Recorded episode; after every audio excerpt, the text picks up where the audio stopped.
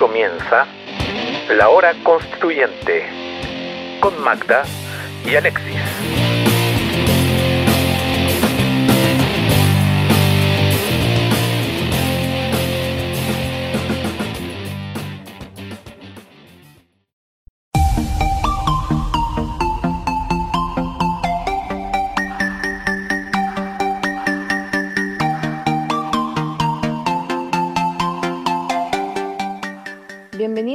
Nuevo capítulo de la hora constituyente. Hola Alexis, ¿cómo estás?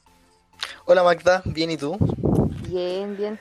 Oye, te cuento, sabes que en esta oportunidad tenemos a eh, Marco Fandiña, Fandiño, eh, abogado relacionado a los derechos humanos.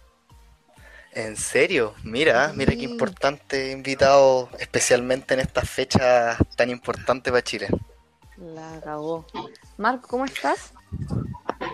Hola, ¿cómo están? Muy bien. ¿Ustedes?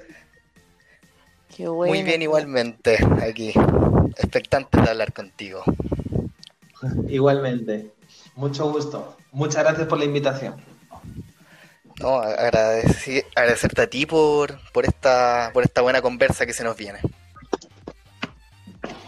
Bueno, Marco, eh, para partir todo esto, queríamos saber si, queríamos saber principalmente por qué te habías eh, interesado en los derechos humanos, o sea, por qué esa fue tu, tu especialidad después de todo, si existe alguna historia de tu vida personal o algo.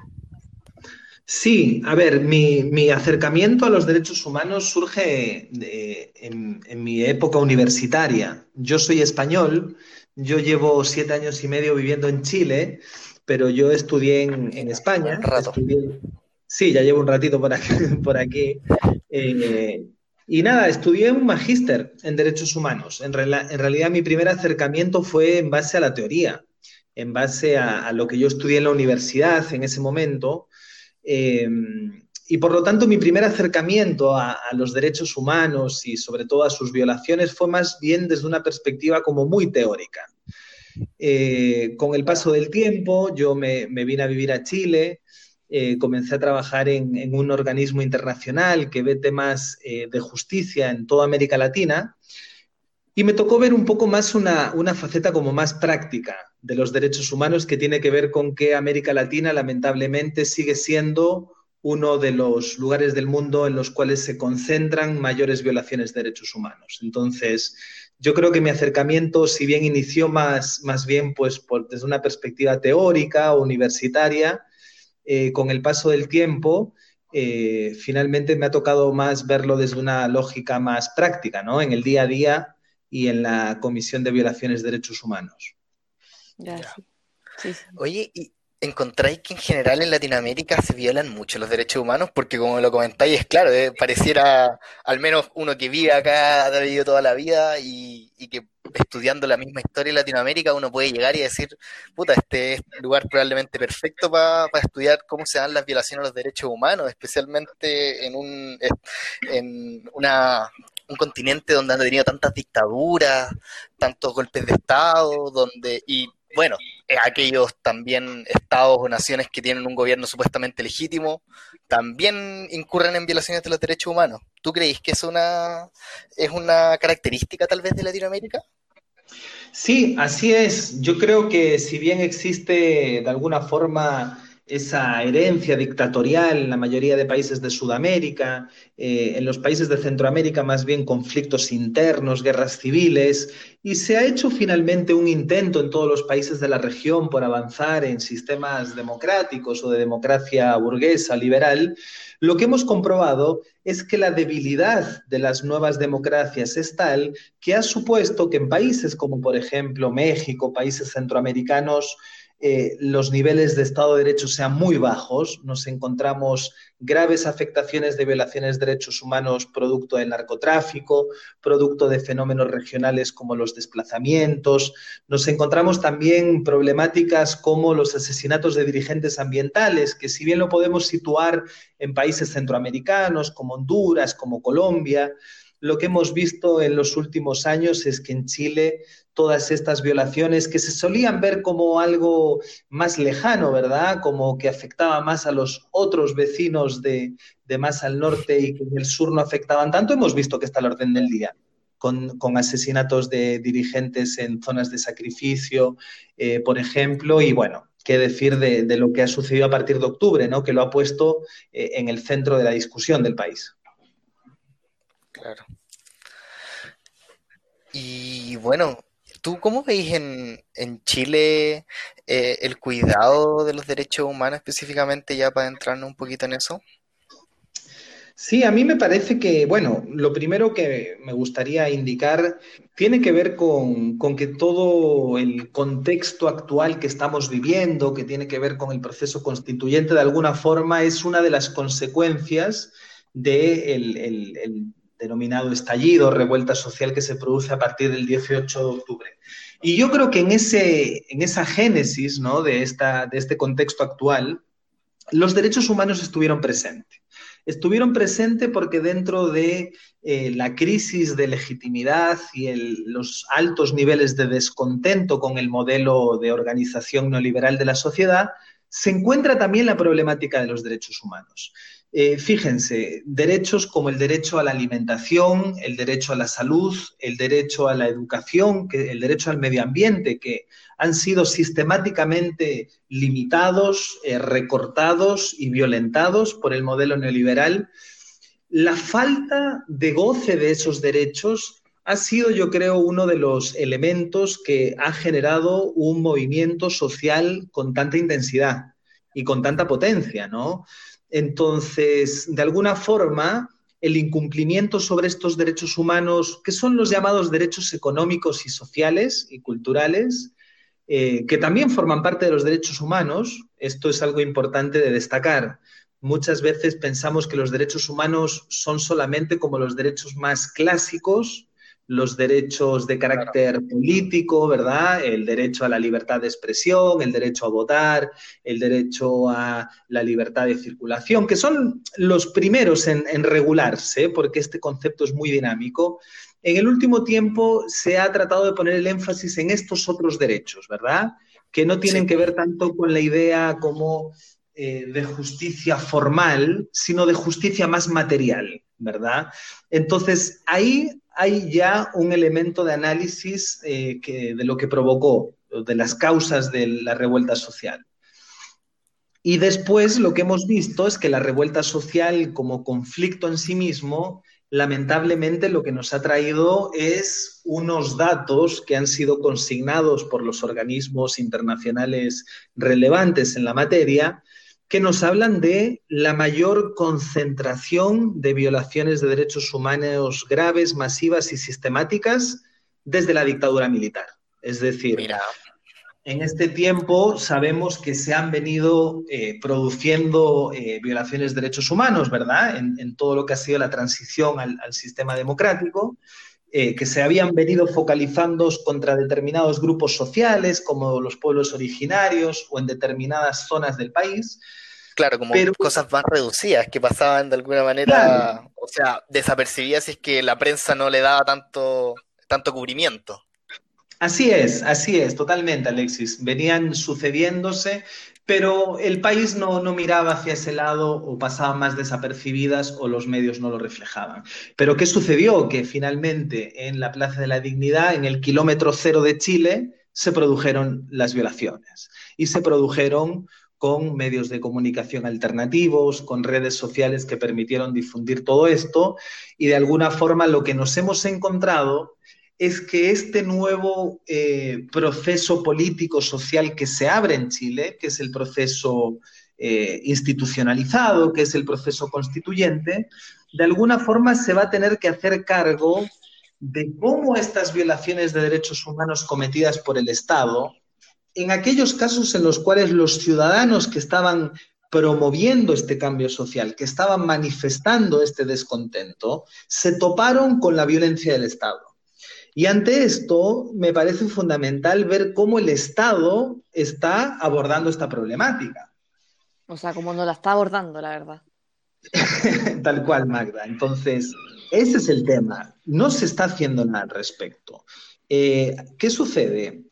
Todos sabemos que cuando se produjo el anterior eh, plebiscito que supuso eh, de alguna forma la transición o la mal llamada transición a la democracia, una de las características es que ese proceso se realizó mientras estaban cometiendo violaciones de derechos humanos. Lo mínimo que podríamos esperar es que este nuevo proceso se debiese cometer al menos con un respeto y sobre todo con unas nuevas exigencias de esclarecimiento de los hechos, de velocidad en las investigaciones, de reconocimiento público, de, de, pedir disculpas a las víctimas, de ayudar a identificar a los responsables de las violaciones de los derechos humanos, generar medidas de reparación para las víctimas. Y en esto no es que vayamos en cero, vayamos, vamos en menos 100. Es decir, el gobierno de Sebastián Piñera no ha realizado ningún tipo de acercamiento en las políticas de reparación a las víctimas eh, de los eh, hechos acontecidos a partir del 18 de octubre. Y esto es claro, y yo creo que hay bastante consenso. Oye, qué, qué, potente lo que, lo que nos decís, pues, porque, claro, efectivo que hoy día las cosas han cambiado eh, y quiero tocar e, este punto porque, como tú decías, antes tal vez en, en, en plena dictadura en Chile, la violación a los derechos humanos en ese momento pasaba piola. O, bueno, para la mayoría de la gente, como habíamos comentado. Pero hoy día, como tú también muy, muy, muy bien mencionaste, hoy día existe la prensa alternativa. Hoy día pudimos ver en vivo y en directo muchas veces las violaciones de derechos humanos y bueno, también yo creo que eh, fueron mucho más masivas. Pues. Antes lo que pasaba más piola, hoy día como tenía toda la gente manifestándote en el eh, en Plaza Dignidad, eh, con tanto celular, era casi imposible hacer vista gorda hacia, todas esas violaciones que, que presenciamos muchos de nosotros inclusive.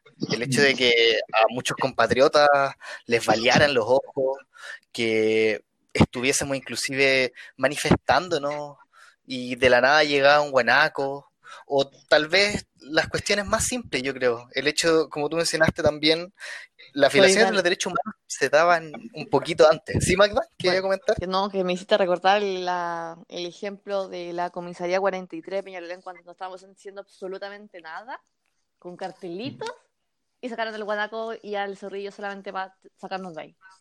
Y fue una wea Claro. No, fue muy potente. Bueno, sí, es acá, bueno, te comentamos en Peñalolén, eh, para, para octubre tuvimos, de hecho, en algún momento se, se habló de un caso de que eh, los pacos habían agarrado a un cabro que lo habían agarrado en alguna manifestación y lo habían colgado a, a como una, una, antena que estaba ahí mismo en la comisaría.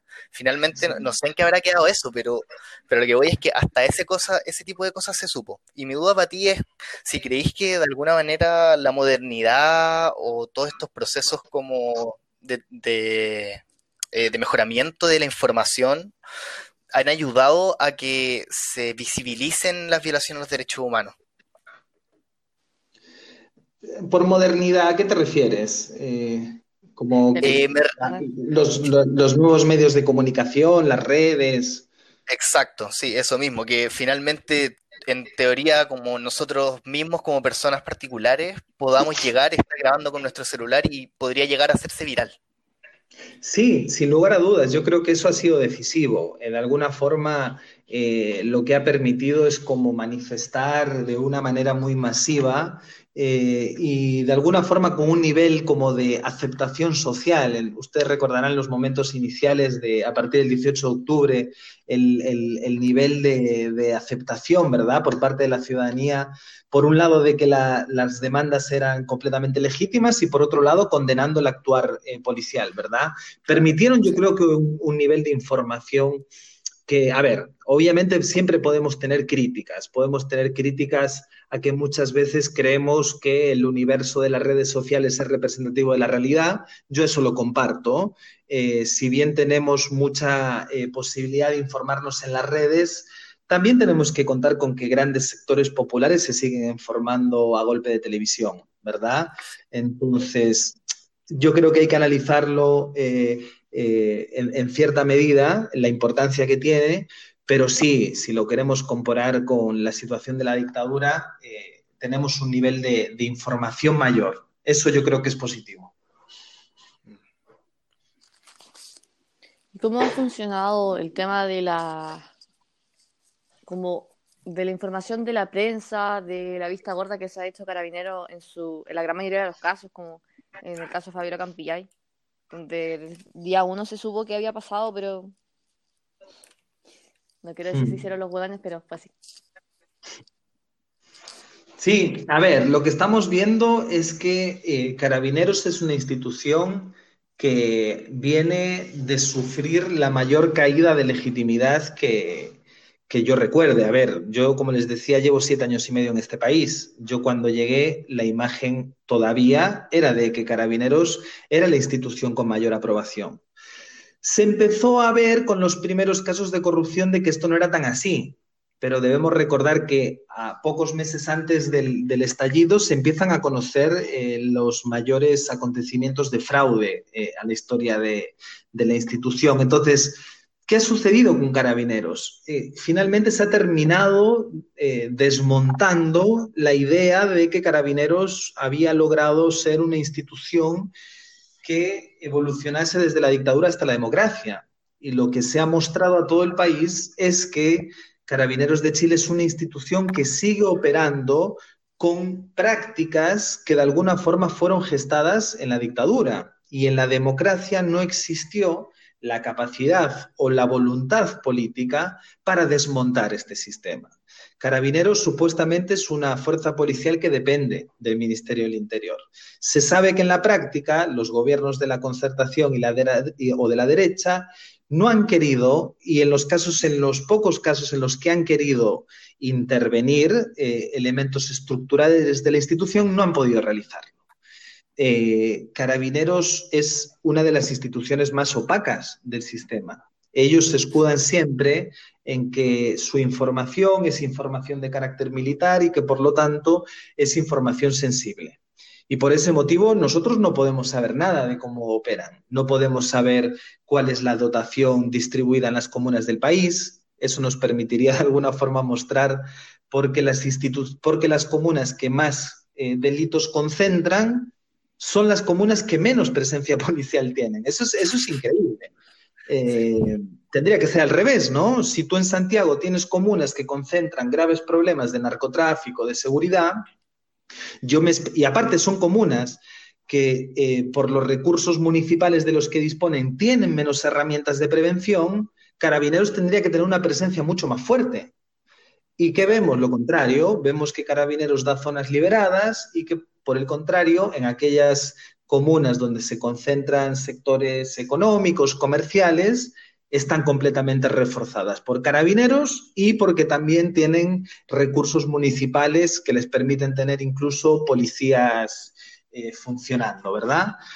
Entonces, yo creo que lo que ha pasado con carabineros es que se ha demostrado que, no sirve y que hay una necesidad de refundación policial eh, muy importante y esto es algo que obviamente el gobierno no va a querer reconocer que van a querer seguir presentando propuestas de maquillaje, de reforma, de modernización, de darle más recursos a carabineros, eh, pero esto requiere un cambio mayor, requiere eh, una revisión profunda de qué tipo de policía necesita Chile. Eh, recuerden que carabineros es una policía militarizada, entonces, yo creo que una de las preguntas que nos tendríamos que hacer en el proceso constituyente es, ¿queremos una policía militarizada, sí o no?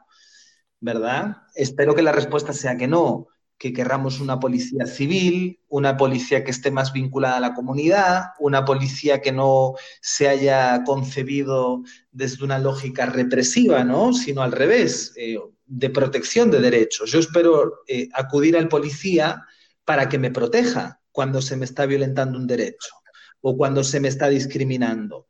Eh, por el contrario, vemos que aquí la, policía muchas veces es más fuente de violaciones de derechos que de protección de derechos. Entonces hay que invertir eso.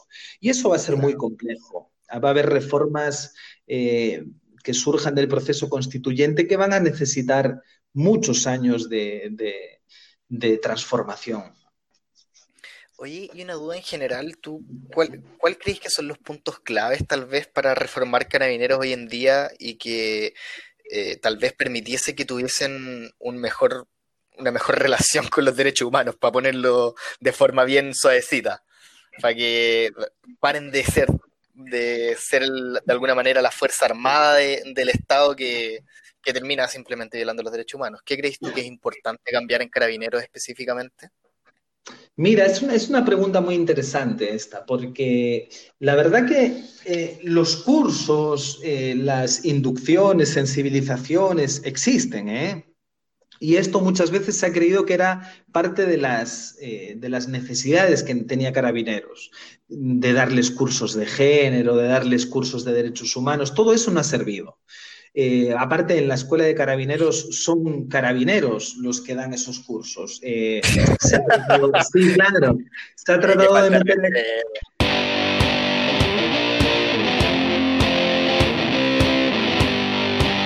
Escuchas la hora constituyente.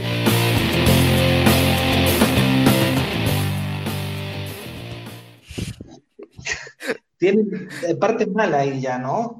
Entonces, se ha intentado meter a externos, pero hay algo mm, peor, que es que hay una cultura organizacional y hay unas prácticas que no están escritas. Es decir, las instituciones como Carabineros, que pronto van a cumplir 100 años, eh, con tanto tiempo de funcionamiento tienen toda una cultura institucional.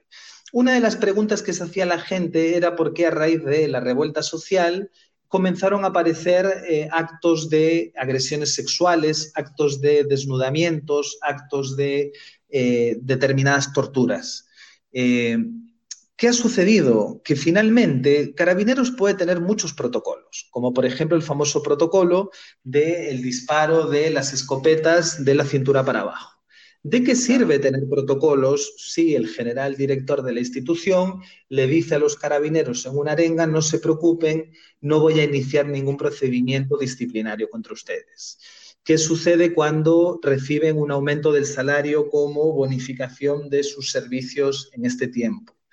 Eh, lo que se sabe es que la institución va a proteger a sus miembros es una institución muy corporativa, ¿verdad? Entonces, yo más que invertir en cursos, más que invertir en protocolos, creo que lo que se requiere es más una intervención civil, es decir, identificar un grupo de personas que tengan conocimientos en el quehacer policial, que tengan una trayectoria honesta e íntegra y que de alguna forma realicen una intervención civil a carabineros. Alguien de fuera se requiere porque finalmente lo que estamos viendo es que todos los cambios de general director siguen siendo eh, personas que están como más interesadas en mantener el status quo que hacer un verdadero trabajo de, eh, de depuración de la institución, que es lo que se ve que hace falta.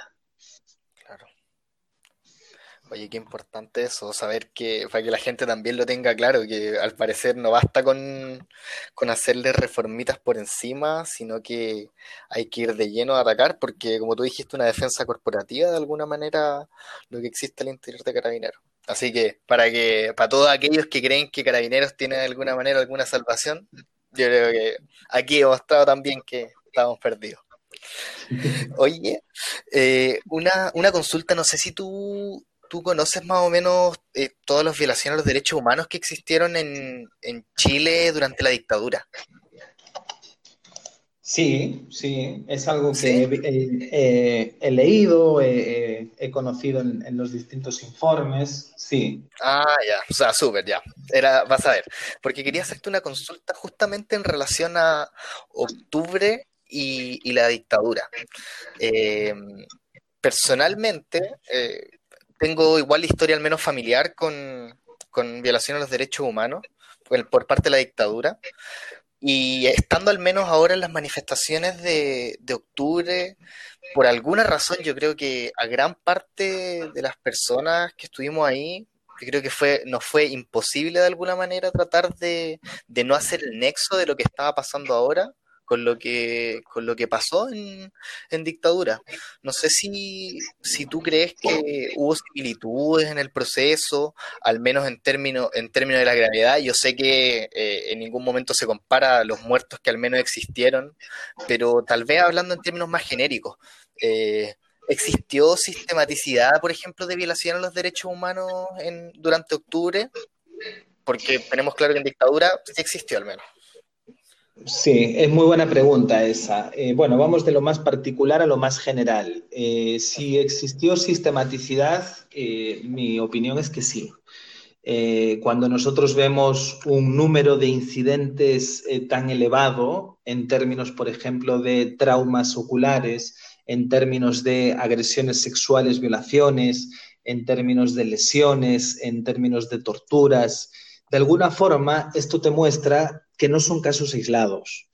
Eh, cuando vemos tanto desapego a los protocolos, es decir, al qué hacer policial, vemos que finalmente esto demuestra un comportamiento sistemático, aparte un comportamiento en el cual los altos mandos dejan hacer, es decir, que no fiscalizan a aquellas personas que están actuando de un modo incorrecto. en ese sentido, sí, hay sistematicidad. En términos de la comparación con las violaciones de derechos humanos de la dictadura, hablamos de eh, violaciones diferentes. Hablamos en los casos de la dictadura de un número obviamente de muertos y desaparecidos muchísimo mayor y hablamos de un contexto distinto. Lo que me parece interesante es eh, lo que tú expones, ¿no? Esa sensación que tú tuviste y que yo creo que muchos y muchas tuvieron de estar volviéndose a, repetir el pasado, que esas viejas historias familiares como que de alguna forma vuelvan a hacerle sentido a la gente. A ver, a mí siempre me pasa lo mismo con la dictadura militar en Chile, que yo veo las fechas y yo las comparo con mi país y en España, por ejemplo, la dictadura terminó en el 75 y en Chile la dictadura eh, empezó en el 73. Entonces, es, una dictadura muy tardía, la dictadura de Pinochet en el tiempo, es de las últimas dictaduras de Occidente, aparte justo empieza cuando las dictaduras portuguesa, española están ya finalizando, las otras de América Latina, y esto también tiene un impacto en cómo las generaciones se van relacionando entre sí. Por ejemplo, en España, cuando hablamos de la gente que vivió la dictadura, son siempre mis abuelos, ¿no? Yo tengo 35 años, entonces, en mi generación, cuando hablamos de la gente de la dictadura, nos referimos más que nada a nuestros abuelos. En Chile, casi siempre, cuando hablo de la gente de mi edad, se refieren a sus papás, ¿verdad? Entonces, lo que siento es que las víctimas de las violaciones de ahora de octubre eh, y las víctimas de las violaciones de la dictadura están más cercanas en el tiempo.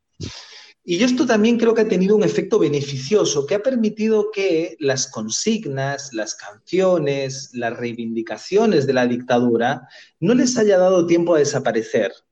Y eso yo lo he visto, lo, ves en cuanto a las canciones, los himnos que siguen convocando, en algunos casos siguen siendo parecidos, eh, las, consignas en las manifestaciones también. Yo creo que se han hermanado eh, varias luchas y, bueno, la, posibilidad que ofrece el proceso constituyente es también resarcirnos no solamente de las personas que han sufrido las violaciones en la actualidad, sino también de, las, de los familiares y, las víctimas y los detenidos desaparecidos de la dictadura. Yo creo que es una oportunidad para, para hermanar esas dos, esas dos luchas. Oye, qué buena respuesta. Sí, no, está demasiado entretenida esta entrevista, o esta conversación más que nada, la verdad. Em, Marco, ¿sabes qué? Quería tratar de sacar una duda, aprovechando que estás aquí, para que todo el mundo logre entender.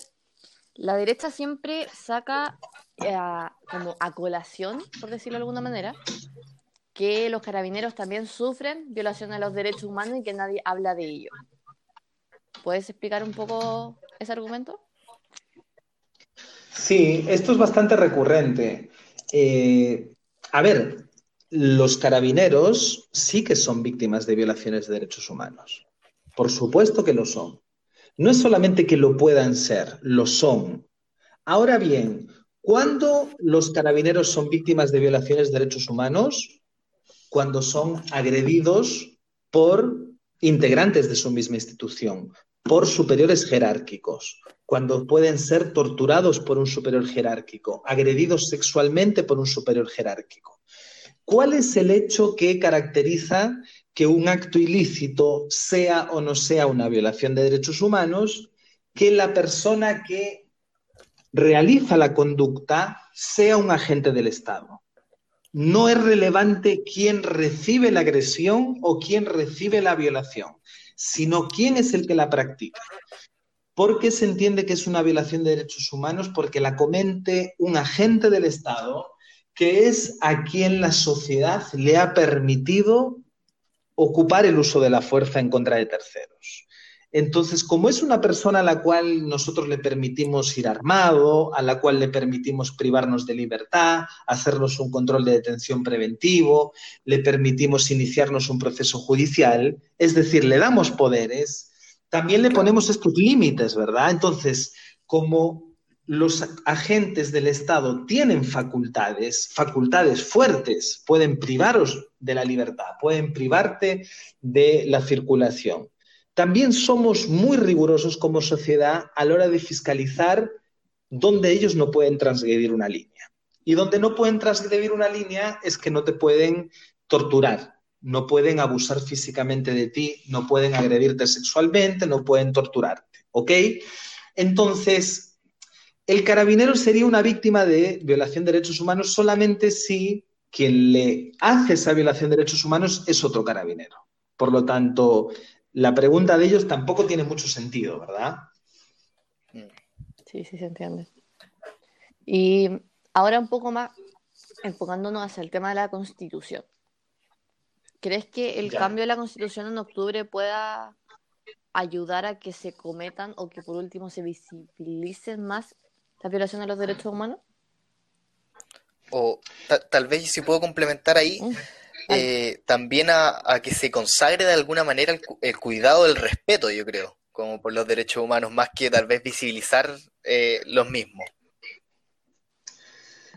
A ver, sí, yo, a ver, creo que hay que distinguir como dos, dos dimensiones. En primer lugar, eh, tiene que ver la primera dimensión con que durante el proceso constituyente se logre que aquellas personas que han sido o que están siendo víctimas de, violencia, de violaciones de derechos humanos puedan tener un proceso judicial donde se investiguen los casos, donde se les repare del daño causado, donde exista un reconocimiento público. Eso por un lado. Ahora bien, el otro elemento es cómo dentro de la Constitución regulamos una serie de derechos y cómo vemos que se puedan satisfacer de forma adecuada. Y yo ahí sí que creo que hay muchos temas por, debatir y, por analizar. Hay una parte muy importante del debate constitucional que va a tener que ver con simplemente empezar a definir qué nuevos derechos consideramos como fundamentales dentro del funcionamiento de la, de la sociedad. La Constitución es importante porque de alguna forma fija cuáles son los valores que queremos resaltar en una sociedad, ¿verdad? Entonces queremos ver si queremos seguir sin una regulación de un derecho al medio ambiente o si por el contrario pensamos que esa es una de las bases fundamentales.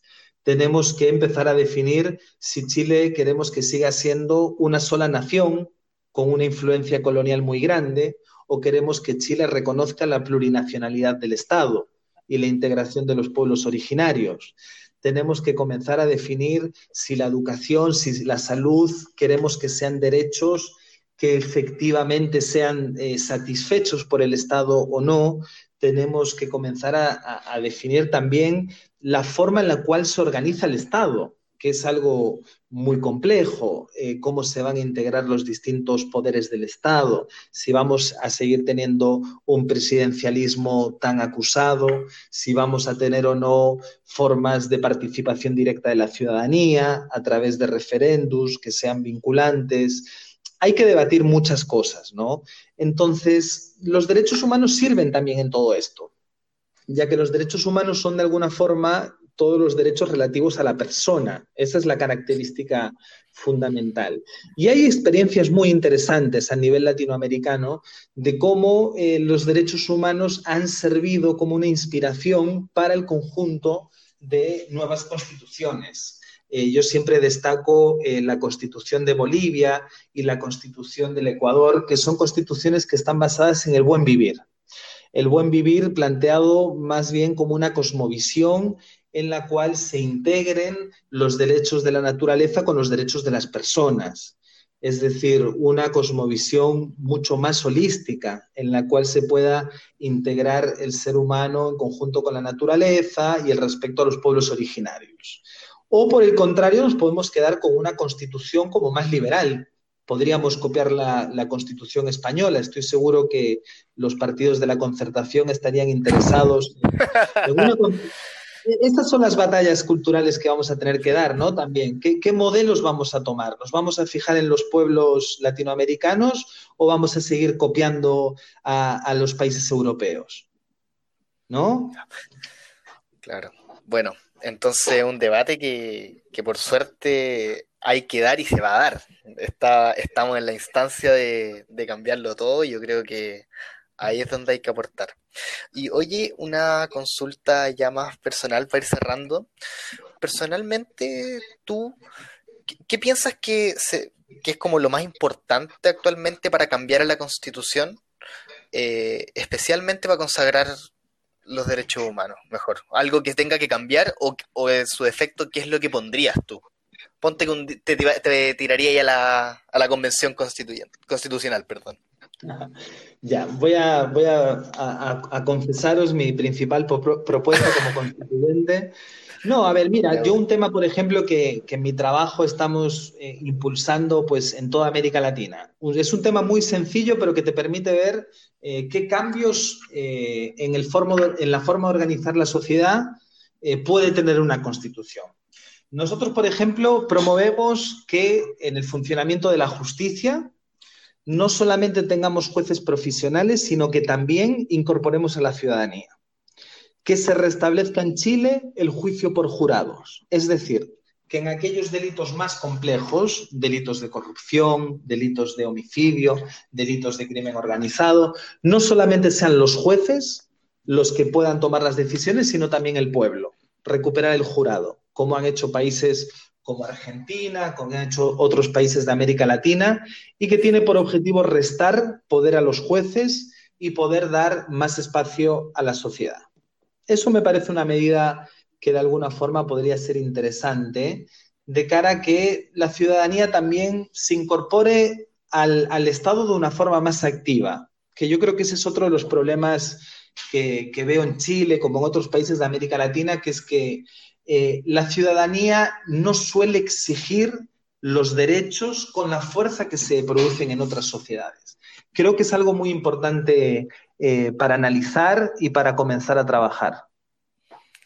Bueno, un poquito ahí para comentar eso, como sociólogo, bueno, estudiante de sociología, eh, comentarte que eso, en previa a la dictadura al menos, era radicalmente distinto. Pues. Teníamos una sociedad que, que, constantemente discutía de política, una sociedad que constantemente estaba pendiente sobre eh, todo lo que estaba pasando en Chile, en el mundo, que tenía conciencia, hasta conciencia de clase, dicen algunos por ahí, pero pero la dictadura vino a destruir un poquito todo eso.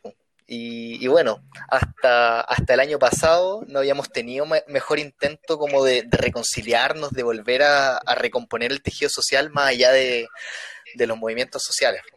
Así que esperamos que en algún momento ese tejido social vuelva como tú decís, que podamos consagrarlo también en la nueva constitución, que, porque es importante que, la ciudadanía participe en este proceso constituyente ante todo y que esto finalmente sea, yo creo que el principio. Eh, el principio de, lo que se viene, no, pensarlo como el plebiscito es el gran, el granito. Claro, es el granito, yo creo, pero del principio de todos los cambios que se nos vienen de aquí en adelante. Así que, oye, muchas gracias, Marco. Magda, ¿algo más que, preguntarle a nuestro gran invitado? Para nada, pues, la verdad es que me quedó demasiado claro todo lo que me explicó y todo lo que explicó a toda la gente que haya escuchado el podcast, así que muchas gracias, sencillamente. Muchas gracias, Marco. Eh, te pasaste. Muchas gracias a ustedes, chicos. La verdad se me hizo muy corto, muy grato y muy ameno esta conversación con ustedes. Y bueno, mucho gusto y un saludo a todos y todas los que nos han escuchado. Un saludo a ti, pues que estés muy bien. Chao, chao. Chao.